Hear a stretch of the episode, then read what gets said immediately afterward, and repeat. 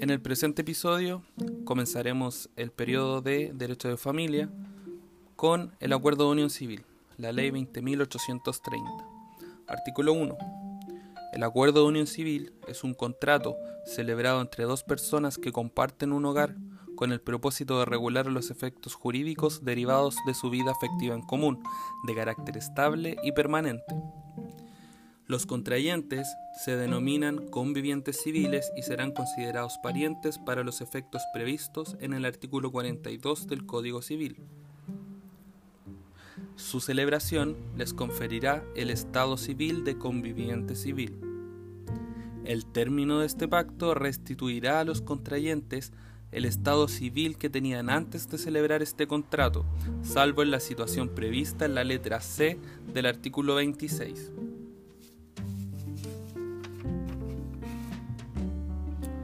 Artículo 5. El acuerdo de unión civil se celebrará en el servicio de registro civil e identificación ante cualquier oficial que levantará acta de todo lo obrado, la que será firmada por él y por los contrayentes la celebración podrá efectuarse en el local de su oficina o en el lugar que señalaren los contrayentes, siempre que se hallare ubicado dentro de su territorio jurisdiccional. El acuerdo podrá celebrarse por mandato facultado especialmente para este efecto, el mandato deberá otorgarse por escritura pública en la que se indiquen los nombres, apellidos, nacionalidad, profesión o oficio y domicilio de los contrayentes que quedarán sujetos al acuerdo y del mandatario. El mandatario requerirá facultad expresa para convenir por su mandante la comunidad de bienes a que se refiere en el artículo 15. Artículo 7. Para la validez de este contrato será necesario que los contrayentes sean mayores de edad y tengan, la libre administración de sus bienes. No obstante lo anterior, el disipador que se haya en interdicción de administrar lo suyo podrá celebrar por sí mismo este acuerdo. Artículo 8. Será necesario además que los contrayentes hayan consentido libre y espontáneamente en celebrarlo se entenderá que falta el consentimiento libre y espontáneo en los siguientes casos. A. Si ha habido error en la identidad de la persona del otro contrayente. B. Si ha habido fuerza en los términos de los artículos 1456 y 1457 del Código Civil. Artículo 9. No podrán celebrar este contrato entre sí los ascendientes y descendientes por consanguinidad o afinidad, ni los colaterales por consanguinidad en el segundo grado. Tampoco podrán celebrarlo las personas que se encuentren ligadas por un vínculo matrimonial no disuelto o un acuerdo de unión civil vigente. Artículo 14. Los convivientes civiles se deberán ayuda mutua Asimismo, estarán obligados a solventar los gastos generados por su vida en común de conformidad a sus facultades económicas y al régimen patrimonial que exista entre ellos. Artículo 15.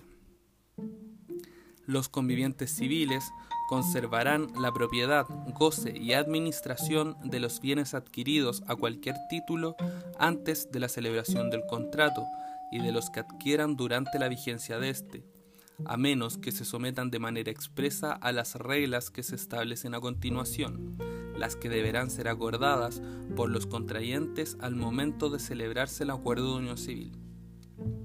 De este pacto se dejará constancia en el acta y registro que se indica en el artículo 6. Primera, los bienes adquiridos a título oneroso durante la vigencia del acuerdo se considerarán indivisos por mitades entre los convivientes civiles, excepto los muebles de uso personal necesario del conviviente que los ha adquirido. Segunda, para los efectos de esta ley, se tendrá por fecha de adquisición de los bienes aquella en que el título se haya otorgado. Tercera, se aplicarán a la comunidad formada por los bienes a que se refiere este artículo de las reglas del párrafo tercero del libro cuarto del Código Civil. Si los convivientes hubieran pactado el régimen de comunidad, podrán sustituirlo por el de separación total de bienes.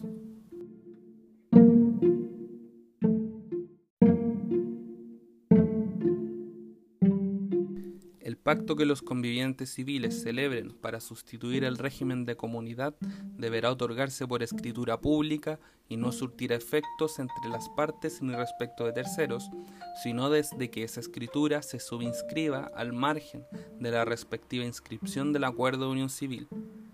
Esta subinscripción solo podrá practicarse dentro de los 30 días siguientes a la fecha de la escritura en que se pacte la separación el pacto en que ella conste no perjudicará, en caso alguno, los derechos válidamente adquiridos por los terceros respecto de cada uno de los convivientes.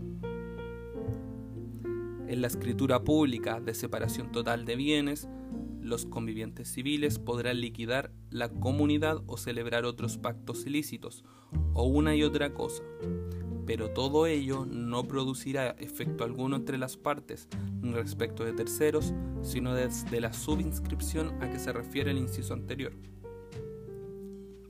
Tratándose de uniones civiles o contratos equivalentes que regulen la vida afectiva en común de dos personas del mismo sexo o distinto sexo, sujetos a registros y celebrados válidamente en el extranjero, que no se encuentren inscritos en Chile y que cumplan con los requisitos establecidos en esta ley, será menester proceder previamente a su inscripción en el registro especial que establece el artículo 6 de esta ley.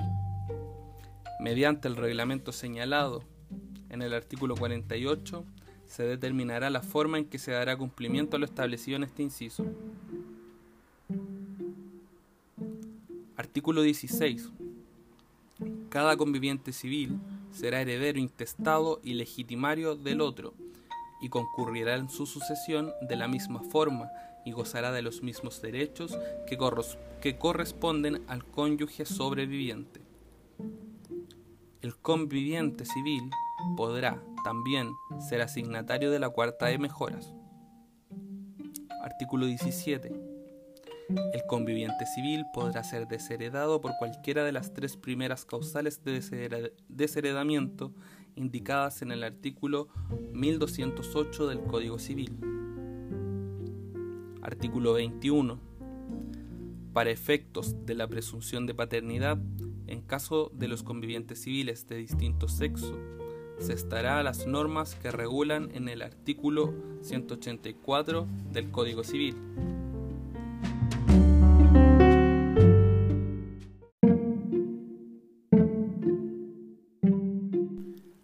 Artículo 26. El acuerdo de unión civil terminará a. por la muerte natural de uno de los convivientes civiles. b. por la muerte presunta de uno de los convivientes civiles de conformidad a lo dispuesto en el artículo 43 de la Ley 19.947 sobre matrimonio civil. c. por el matrimonio de los convivientes civiles entre sí cuando proceda. d por mutuo acuerdo de los convivientes civiles, que deberá constar por escritura pública o acta otorgada ante oficial de registro civil. E.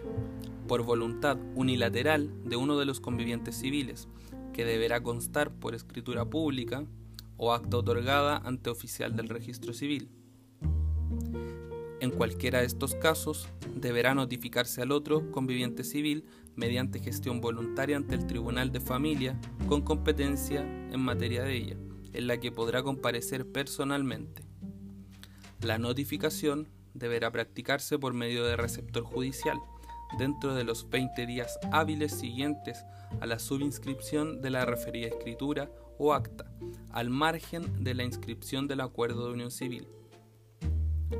La falta de notificación no afectará el término del acuerdo de unión civil, pero hará responsable al contratante negligente de los perjuicios que la ignorancia de dicho término pueda ocasionar al contratante. Quedará relevado de esta obligación si el miembro de la pareja a quien debe notificarse se encuentra desaparecido o se ignora su paradero o ha dejado de estar en comunicación con los suyos. En todo caso, no podrá alegarse ignorancia transcurrido tres meses de efectuada la subinscripción a que se refiere el inciso precedente. F. Por declaración judicial de nulidad del acuerdo.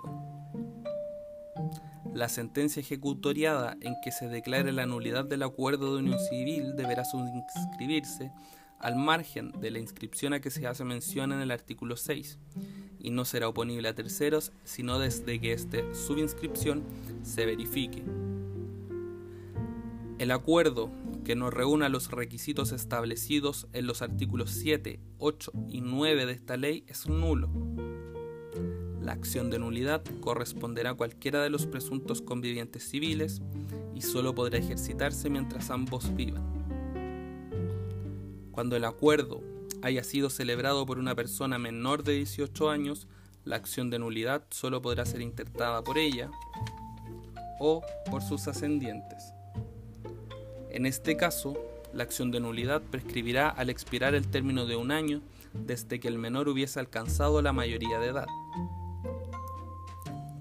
Será también nulo el acuerdo celebrado mediante fuerza ejercida en contra de uno o de ambos contrayentes, o cuando se ha incurrido en un error acerca de la identidad de la persona con que se contrata, caso en el cual la acción solo podrá ser intentada por el afectado dentro del plazo de un año contado desde que cese la fuerza o desde la celebración del acuerdo en caso de error.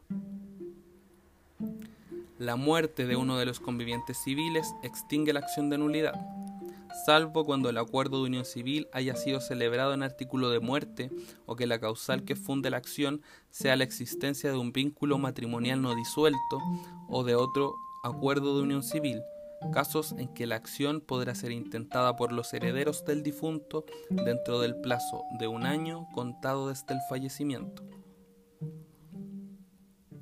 La acción fundada en la existencia de un vínculo matrimonial no disuelto o de otro acuerdo de unión civil vigente corresponderá también al cónyuge o al conviviente civil anterior o a sus herederos. El término del acuerdo de unión civil por las causales señaladas en las letras T y E producirá efectos desde que la respectiva escritura pública o el acta otorgada ante el oficial del registro civil sea según corresponda, se anote al margen de la, de la, inscripción del acuerdo de unión civil en el registro especial a que hace mención en el artículo 6. Artículo 27 si como consecuencia de haberse dedicado al cuidado de los hijos o a las labores propias del hogar, uno de los convivientes civiles no pudo desarrollar una actividad remunerada o lucrativa durante la vigencia del acuerdo de unión civil, o lo hizo en menor medida de lo que podía y quería, tendrá derecho a que, cuando se produzca el término del acuerdo por las causales señaladas en las letras D, e y F del artículo precedente, se le compensa el menoscabo económico sufrido por esta causa. Con todo, si el acuerdo terminare por aplicación de lo previsto en la letra E del artículo 26 de esta ley, la notificación de la terminación unilateral deberá contener mención de la existencia de este derecho, así como la constancia de la fecha en que fue subinscrita la terminación. En este caso, la compensación económica podrá demandarse ante el Tribunal de Familia competente dentro de seis meses, contados desde la fecha de la subinscripción en la terminación del acuerdo de unión civil en el registro a que hace referencia el artículo 6.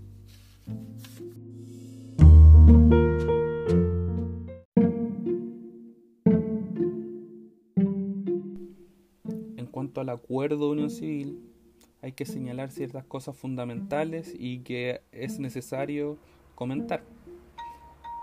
Primero, según el profesor Christian Lepin, en su libro señala que los requisitos de existencia del acuerdo de unión civil son el consentimiento y la celebración ante el oficial del registro civil, mientras que los requisitos de validez son la capacidad y el consentimiento libre y espontáneo. En cuanto a la capacidad, se refiere principalmente a que no existan impedimentos dirimentes con salvedad, que en este caso se requiere mayoría de edad, lo cual no es exigido en el matrimonio. Otro aspecto importante es señalar las formalidades del acuerdo de unión civil. Primero tenemos las formalidades previas, en cuanto a que hay que pedir hora y acreditar la situación del artículo 124 y 128 del Código Civil, que no son más que las segundas nupcias. También tenemos las formalidades coetáneas, que es que el acuerdo de unión civil se debe celebrar en la oficina del registro civil o donde lo señalen las partes. También el oficial del registro civil solicita la cédula de identidad de los contrayentes y da lectura a los artículos 1 y 14 de la presente ley.